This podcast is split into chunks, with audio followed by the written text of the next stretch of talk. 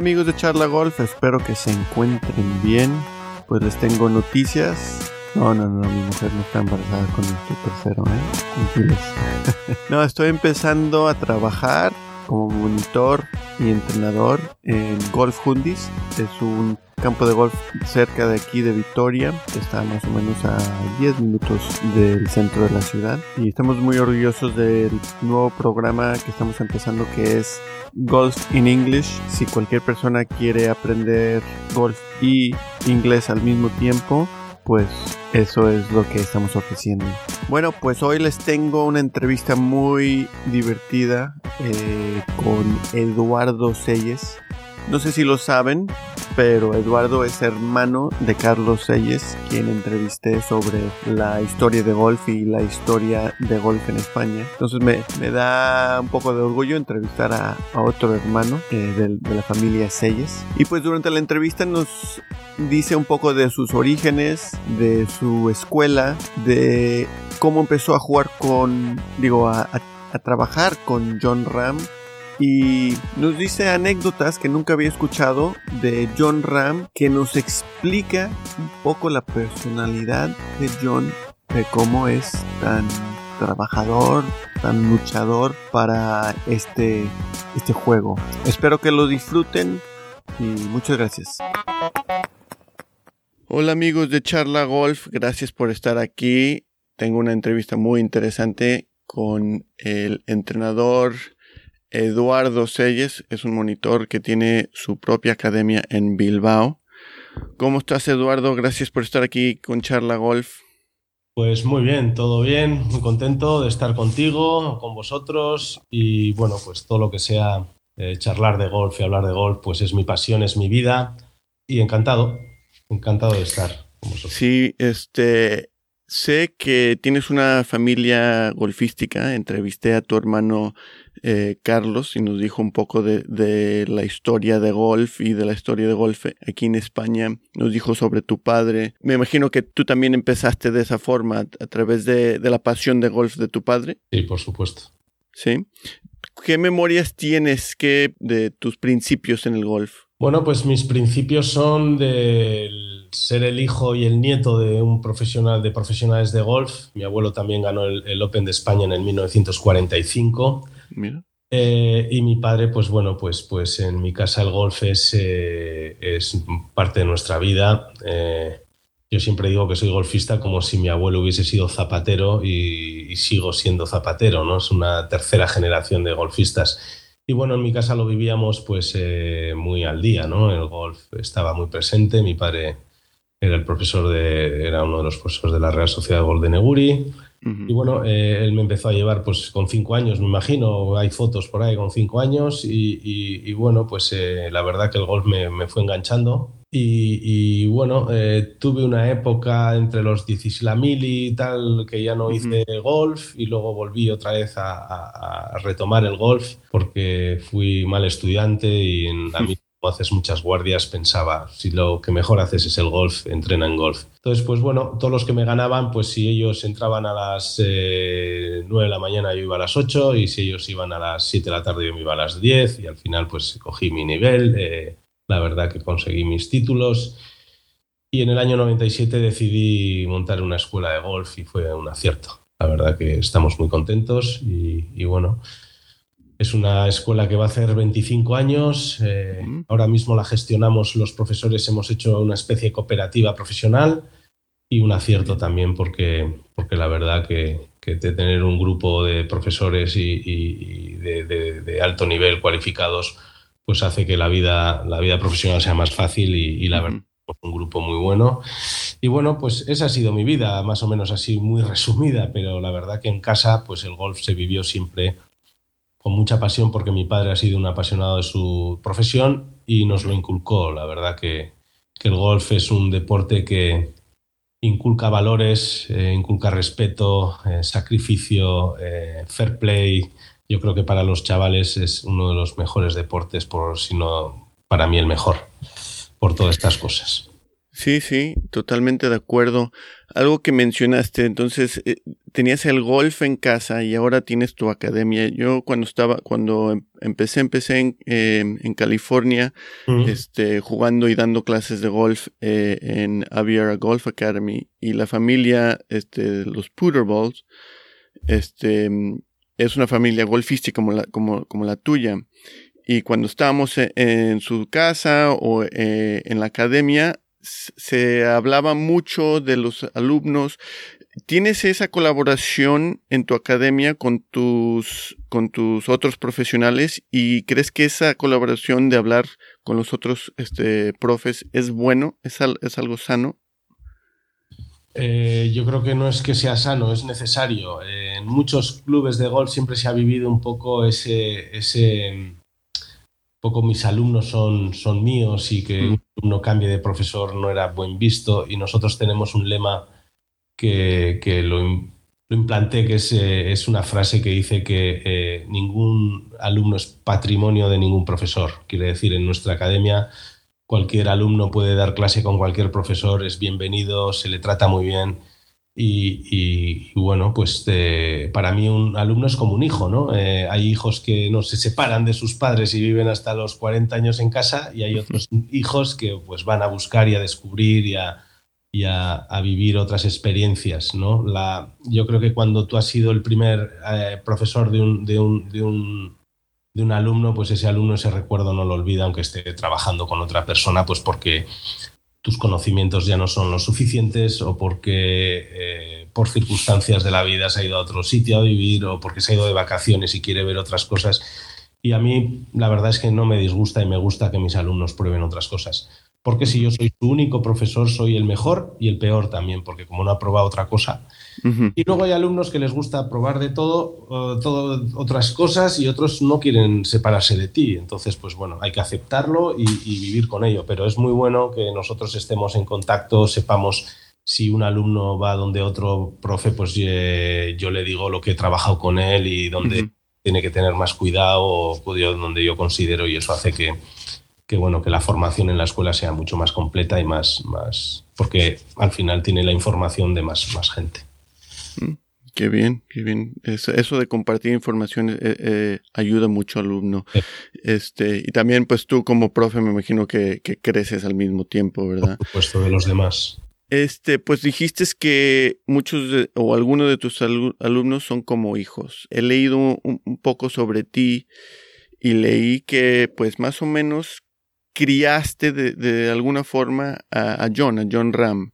¿Nos puedes eh, hablar sobre cómo empezó esa, esa relación este, o amistad? Porque ya son súper amigos, hasta fuiste a su boda, de lo que entiendo. Sí. Por favor, ¿nos puedes decir sobre eso? Bueno, pues eh, yo empiezo con John Ram con 13 años, él venía ya de otra escuela de otra escuela, de otros profesores, y yo le cogí con 13 años, yo creo, 13 fueron las primeras clases allá por el 2007, 2008. Y bueno, pues vino, yo le daba clase a su madre y su madre me preguntó un día a ver si yo le podía ver a su hijo. Y, bueno, pues le dije que por supuesto, como no estaba abierto a todo el mundo. Eh, yo tenía en aquella época un alumno que era Javier Sainz, que también es profesional y, y bueno, pues era un hándicap bajo, eh, jugaba muy bien a golf y bueno, pues eso también era una referencia para los demás padres, ¿no? Que tenían hijos que jugaban a golf. Y la verdad es que vino a, la primera clase. Yo siempre cuando doy la primera clase le hago un check-in al alumno, sobre todo, pues de todos los, eh, digamos, de todos los...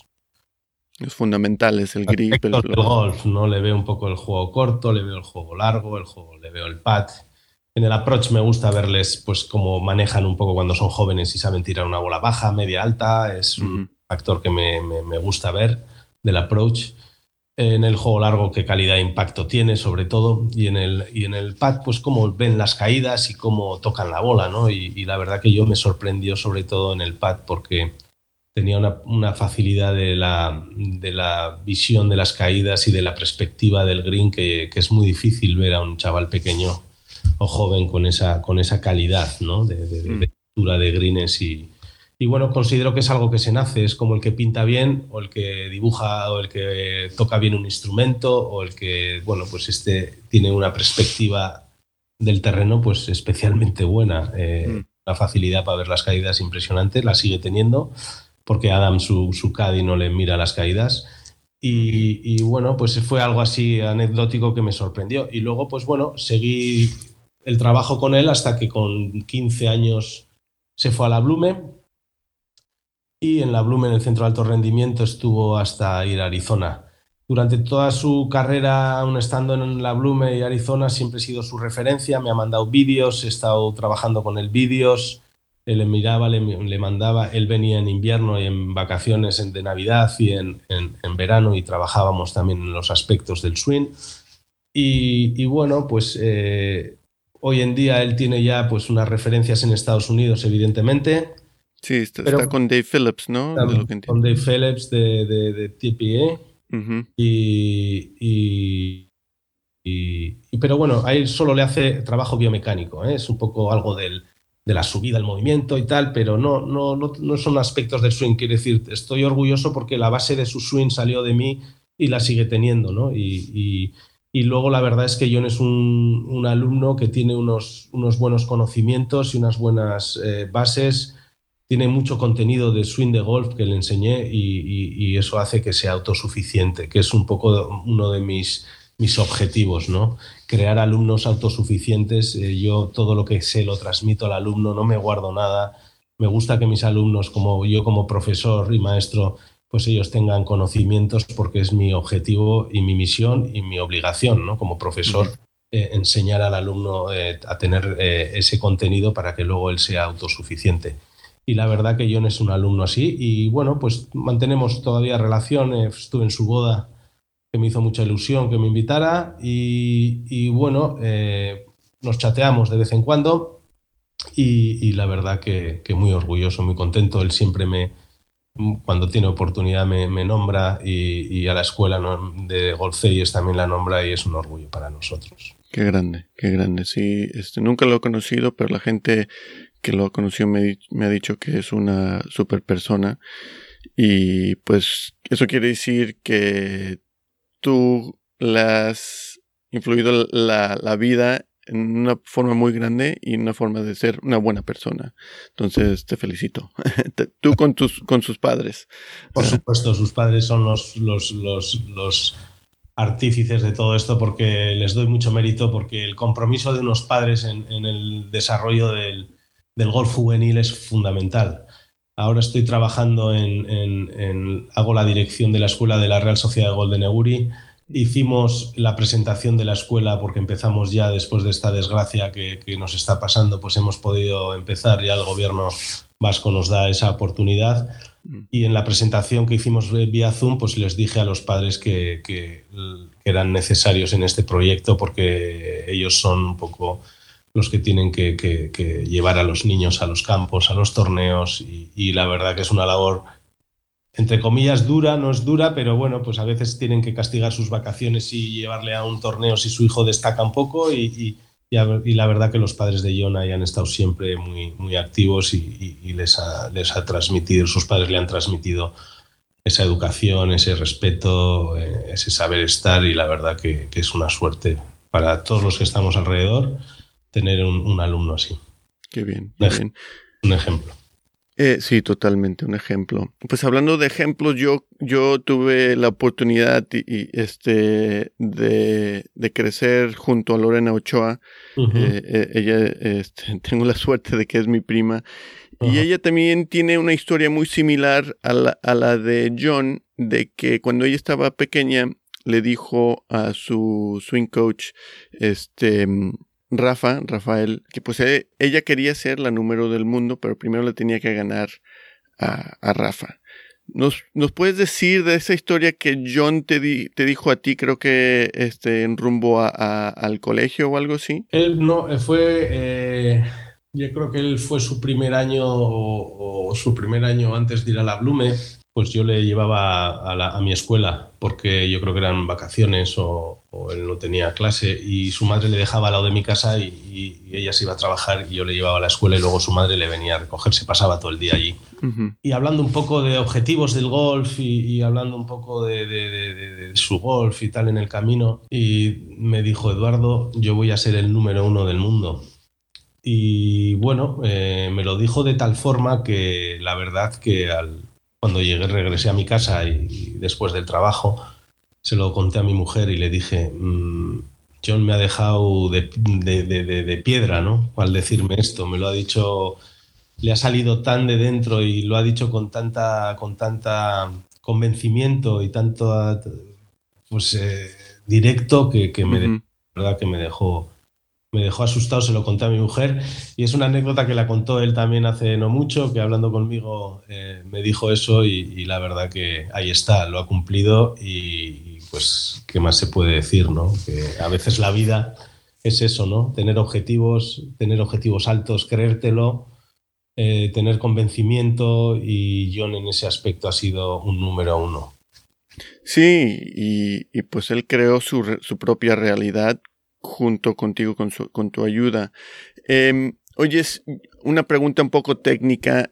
Este, he estado hablando con unos amigos míos sobre su swing. Yo lo comparo un poco a un poco al litro de vino no tiene, obviamente no tiene el mismo cuerpo. Yo creo que tiene el cuerpo de un poco de Jack Nicklaus y un swing similar al litro de vino porque el, impacto está casi casi idéntico.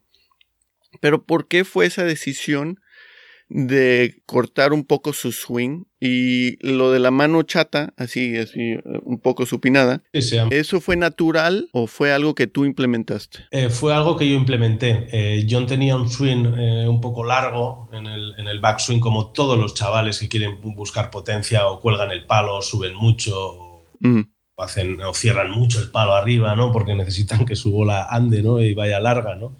Es algo que se les deja a los niños. Y ya en esa fase de madurez, ya con 14 años, pues yo le dije que, que ese swing había que recortarlo y había que, había que ponerlo más, más, más corto porque eh, desde ahí arriba tenía un cambio de plano, la bola le salía directa a la derecha, eh, venía directa a la izquierda, o sea, tenía una desviación grandísima, era un chaval con potencia, pero no, no le funcionaba. Mm. Y yo en aquella, en, aquella época... Eh, había un jugador de origen, eh, yo creo que era americano, pero asiático, que te recordará que era Anthony Kim. Es un chico que luego estuvo lesionado, jugador de Ryder Cup. Chaval muy fuerte, de un tren superior fortísimo, era pequeño como yo, yo mido unos 71 y yo creo que Anthony Kim medía igual que yo y pegaba la bola fortísimo. Y era un jugador que subía el palo no mucho más que el hombro derecho y fue algo que, a mí me rompió dentro de, de, mis esquemas golfísticos, de los swings quebrados, como, como todos los que hemos visto toda la historia, ¿no? Pues era una referencia. Y bueno, eh, lo estuve estudiando con él, estuve, le estuve diciendo eso. Y luego le cambié también, aparte del grip, tenía un grip muy fuerte y ese grip también le hacía un poco esa desviación, entonces le dije que pusiera el grip más débil y eh, pues eh, poco a poco él fue derivando en esa flexión de la muñeca, como dices, y, la verdad que es una cosa bastante buena si la puedes desarrollar porque ahí acumulas bastante potencia porque ese quiebro de muñeca arriba, ellos lo que consiguen como Dustin Johnson cuando llegan con un buen desgiro de la cintura, de la cadera, es llegar a esa posición con la muñeca firme eh, comprimiendo la bola hacia abajo y eso le ayudaba pues, a darle mucha más compresión. Eh, me costó convencerle, él pensaba que yo estaba loco, porque cuando iba a la Blume, a los centros de alto rendimiento, a veces le decían, pues el grip más, un poco más fuerte, mejor y tal, y yo le decía, no te preocupes, eh, tú no necesitas potencia, sino necesitas dirección y con el grip débil vas más fuerte. Entonces, ellos también intentaron un poco ponerle el quiebro, no, no, no pues bajo su criterio, ellos lo consultaron conmigo, yo les dije que si querían, pues que al final todo lo que le visiese bien a John, yo estaba eh, encantado. Y, con el tiempo pues vino un poco diciéndome, es que el quiebro y tal, y le dije, vamos a pegar, porque yo trabajo en series de cinco bolas, y mm. hago pues eh, cinco de pensar, cinco de no pensar para hacer estadísticas y, y es un sistema que tengo que me funciona muy bien. Y, le dije, pues vamos a hacer series de bolas y al final el, él me dijo, eh, yo le dije, ¿tú qué quieres, eh, distancia o dirección? Y me dijo, pues dirección. Entonces, diles que esta subida es, es la más correcta para tu, para tu dirección. Y luego fue a Estados Unidos y cuando fue en la primera revisión que fue al TPI, le dijeron que lo mejor que tenía en la subida era eh, la subida del palo, o sea, esa subida rara o corta o fea que, también he oído, ¿no? que es un más feo en aquella época pues ha, dado sus frutos y, pues me ha, dado la razón y, bueno, pues sí, sí fue algo que yo creé con él y, de lo cual estoy muy orgulloso porque esa es su base de swing y no la cambiará. Bueno, luego con la vida siempre puede haber cambios, pero yo creo que es difícil que cambie ya esa, esa, ese swing. Sí, ahora, está de moda, ¿eh? ahora está de moda con, la, muñeca, sí. Sí. porque genera, eh, acumula potencia eh, y lo que te digo, en el, en, el, en, el, impacto, en el momento de impacto, tus muñecas ya están en esa posición de compresión contra, contra la bola, ¿no? Con el, con el centro de masas de la cabeza del palo. Lo podría desarrollar mucho más, pero para sí por encima ese es un poco el objetivo. Entonces eso quiere decir que era buen alumno en general. Así, te, batalló un poco los cambios, pero era buen alumno. Sí, es muy buen alumno porque además eh, le, gusta, le gusta ver muchos vídeos de Sebe, de mm. otros jugadores. Tiene mucha memoria.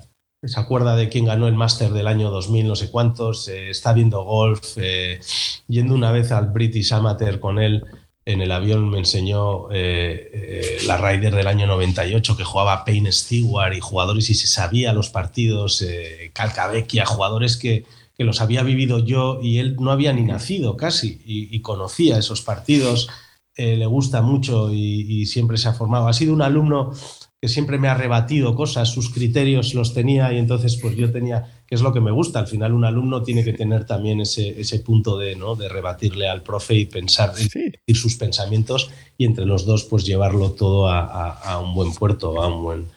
Y, la verdad que John ha sido uno de esos alumnos y la verdad que es un buena, muy buen alumno. Qué bien, qué bien. Algo que he notado desde que me mudé aquí a España es que mucha gente habla mucho del talento y es, sí creo que John tiene mucho talento, como muchos de los jugadores hoy en día, pero algo que no se habla mucho es si practicaba o entrenaba y ponía sus horas. Eh, me imagino que has escuchado de la regla de 10.000 horas, ¿verdad? Sí. Él ponía sus horas, se despertaba este temprano, madrugaba, iba. Eh, eh, sí, como tú bien dices, el talento para mí es eh, la suma de la actitud y la aptitud. Quiere decir, yo tengo muy buenos alumnos que tienen muy buena aptitud, pero no tienen buena actitud. Mm. Y al revés, hay otros que tienen mucha actitud y no tienen aptitud. John tiene la suma de las dos. John, eh, una anécdota, ganó el Campeonato de España Junior en, en Cádiz con 15 años y estábamos trabajando en aquella época pues el pad y yo le decía que, tenía que trabajar el pad de metro, dos metros era la clave del golf, era, le, convencí de que eso, era una parte del swing, del golf, perdón, muy importante ¿no? para sus recuperaciones, para todo. ¿no? Y, le dije que tenía que tirar eh, unas series de pad de 100 pad en, su club cuando iba a entrenar, de un metro y de metro y medio. Y llegó el día siguiente y me dijo, Eduardo, he tirado, no sé si eran 750 o 1000 pads, no sé cuántos, era una barbaridad. No me lo creo. ¿Cómo vas a tirar tantos pads? No me lo creo, es imposible. Si 100 pads tardas 20 minutos, ¿cómo has podido tirar tantos pads? Y su padre estaba al lado, porque a mí los padres no me importan que estén en la clase si no intervienen en el tema técnico, ¿no? Si escuchan y están, a mí no me importa que estén los padres.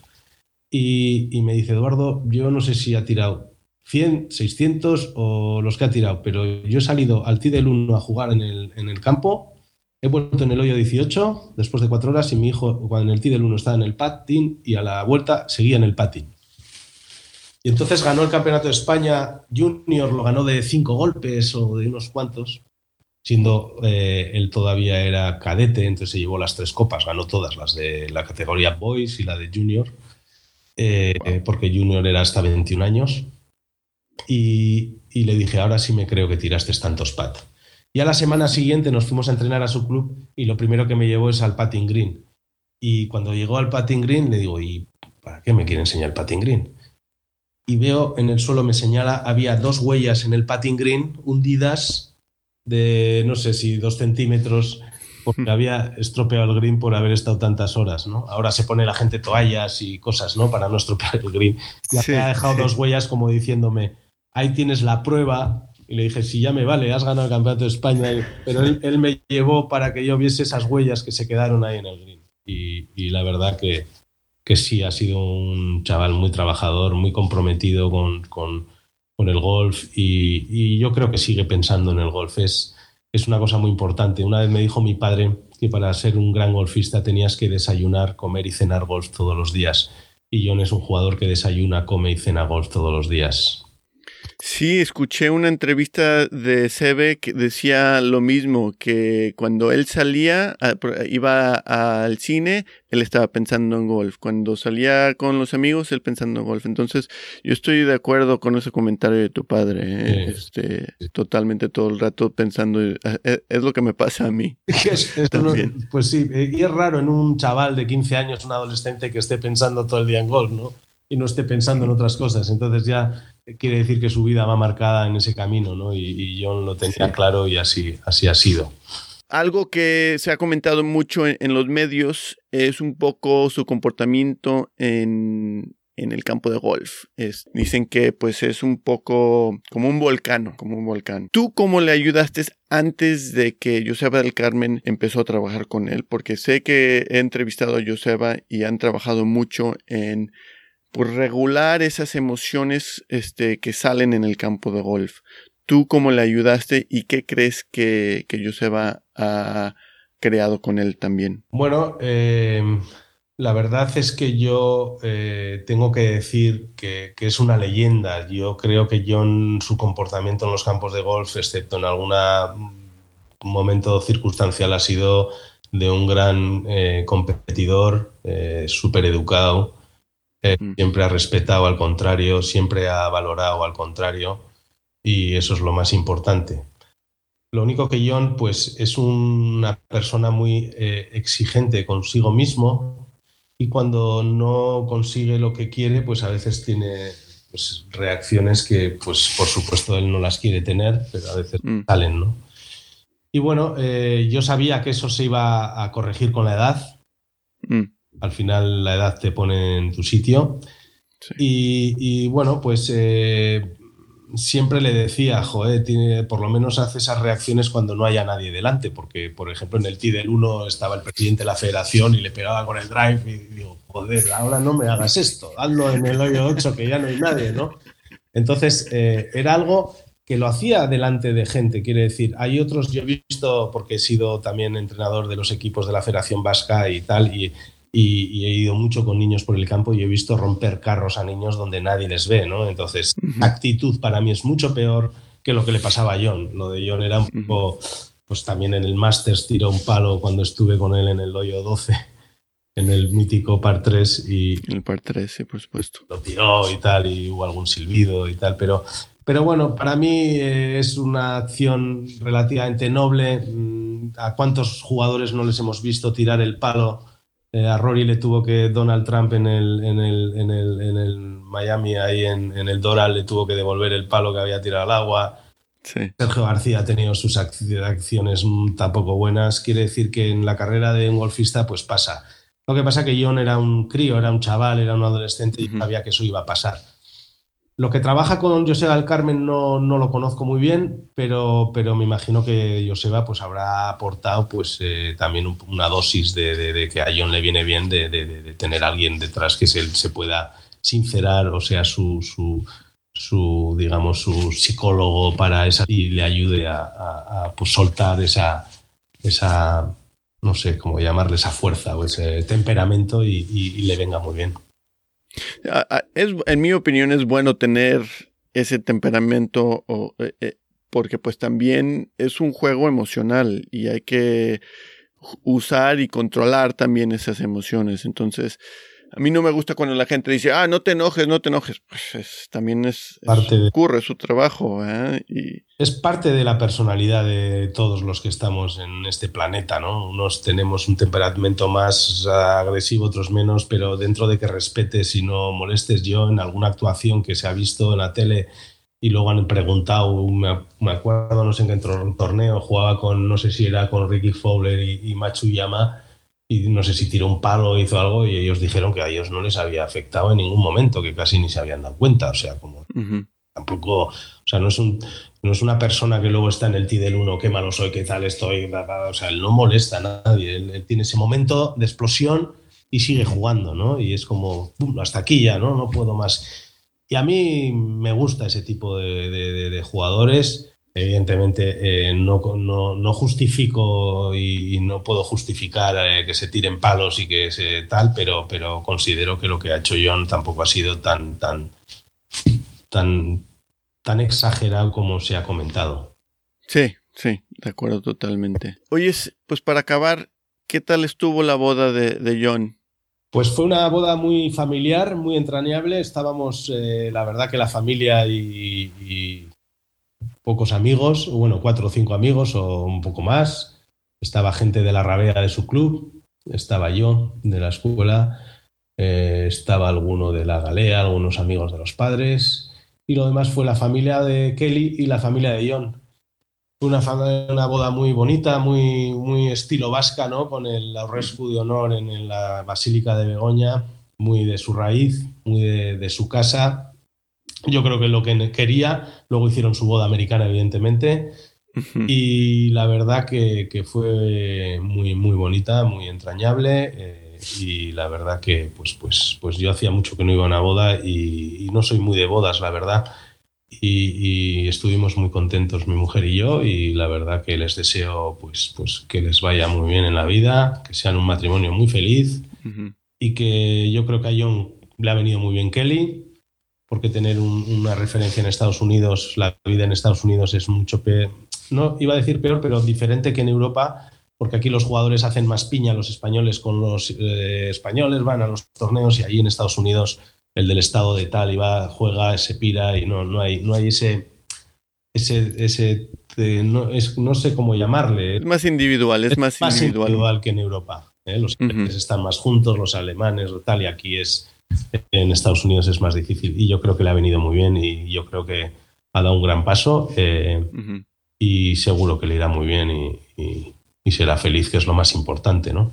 Que sea feliz, ¿no? Para todos, como, como vuelvo a decir, como un alumno eh, que enseño, si yo te enseño a ti, lo que deseo es que seas feliz con el golf, porque es como un hijo, ¿no? Y yo tengo una hija y lo que más deseo de ella es que sea feliz y de John, pues lo mismo. es lo más importante en la vida pues el siguiente Major es el Masters. Este, ¿cómo, cómo, lo ves eh, a John? Pues le veo ganador del Masters. Yo creo que John puede ser el, su primer Major que gane. Eh, oh. Lo digo por, por varias razones. La primera es porque John eh, tiene mucha memoria. John se acuerda mucho de los campos. Voy a contar una anécdota que cuando fui al British Amateur, aquel British que te he contado que iba viendo en el avión, pues habíamos entrenado el primer día y estábamos ya en el hotel y empezamos a hablar del campo y me empieza a contar del hoyo 6, el green que tiene eh, una plataforma arriba donde van a poner la bandera ahí arriba porque seguro que es el primer día la bandera va a estar allí Joder, y yo estaba pensando y decía, ¿y cuál es el hoyo 6? Si no me acuerdo del hoyo 6. Y él no es que se acordara del hoyo 6, se acordaba de la forma del green del hoyo 6. Y era el primer día que había jugado. Tenía la fotografía en su cabeza de los 18 hoyos.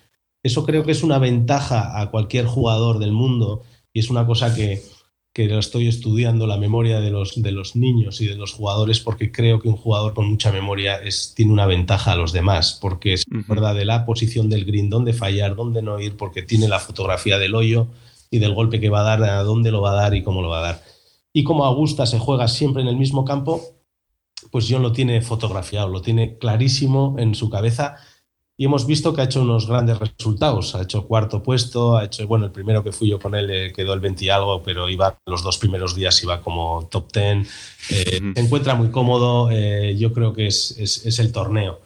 Lo que ocurre que este año va a ser un torneo muy diferente. En el mes de noviembre los greens no estarán iguales. He visto una foto del campo lleno de, de bermuda amarilla. ¿eh? Es curioso. Sí, lo vi esta mañana. Es curioso, aunque luego le, le inyectarán a Ray Grass a tope y lo pondrán verde porque ellos son capaces de hacer lo que quieran.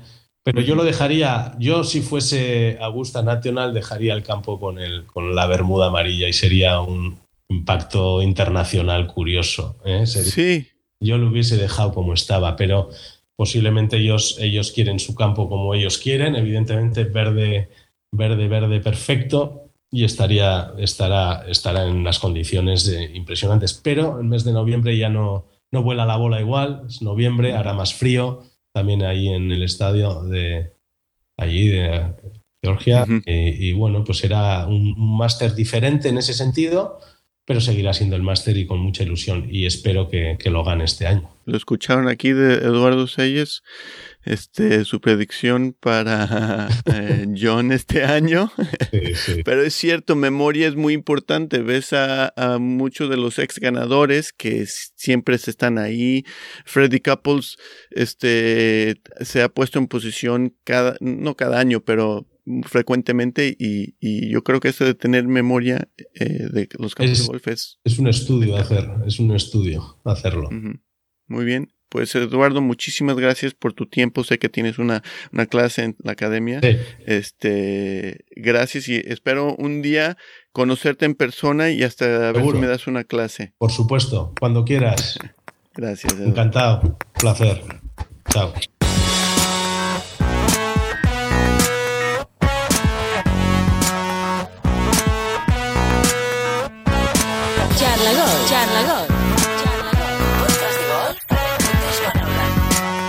Pues qué tal, ¿nos gustó? Espero que sí. Bueno, pues ya que están escuchando después de la entrevista, pues les quiero decir que nos pueden seguir en Instagram, en Facebook, en bueno, en Twitter también, pero no me gusta, como saben. Y pues, si les gusta este episodio o cualquier otro, por favor, recomiéndalo a cualquier persona que le guste golf o este tipo de cosas.